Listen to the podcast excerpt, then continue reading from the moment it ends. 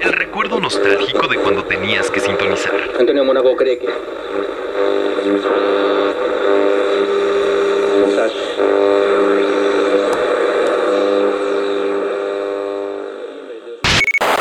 No somos radio, somos lo que le sigue.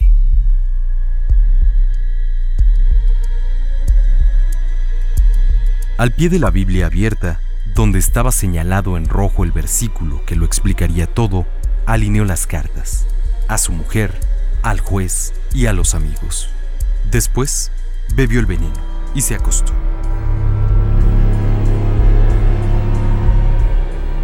Nada. A la hora, se levantó y miró el frasco.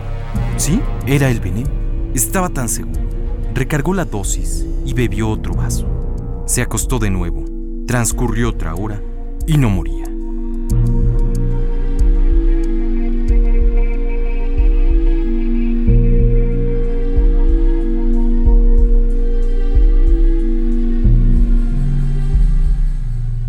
Entonces, disparó su revólver contra la sien. ¿Qué broma era esa? Alguien.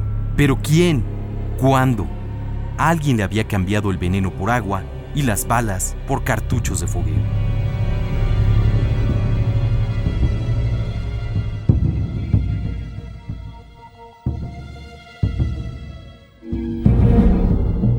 Disparó contra la sien las otras cuatro balas. Inútil. Cerró la Biblia, recogió las cartas y salió del cuarto en momentos en que el dueño del hotel, mucamas y curiosos acudían alarmados por el estruendo de los cinco estampidos. Al llegar a su casa, se encontró con su mujer envenenada y con sus cinco hijos en el suelo, cada uno con un balazo en la sien.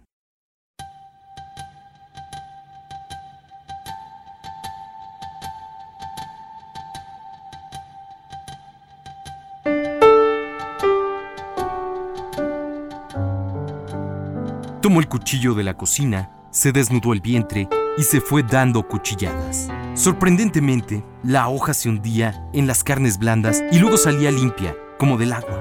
Las carnes recobraban su licitud, como el agua después de que le pescan el pez.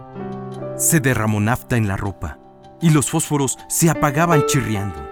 Corrió hacia el balcón y antes de tirarse, pudo ver en la calle el tendal de hombres y mujeres desangrándose por los vientres acuchillados entre las llamas de la ciudad incendiada.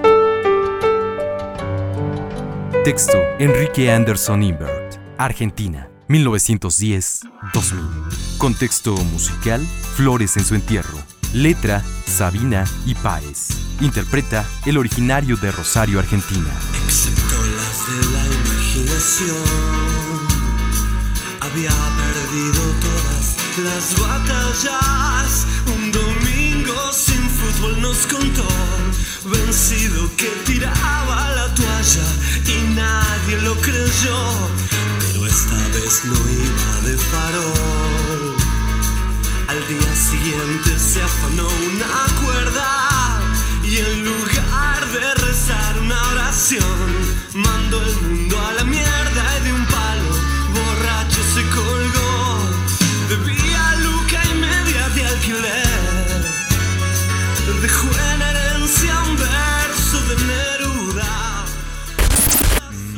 No somos radio, somos lo que le sigue.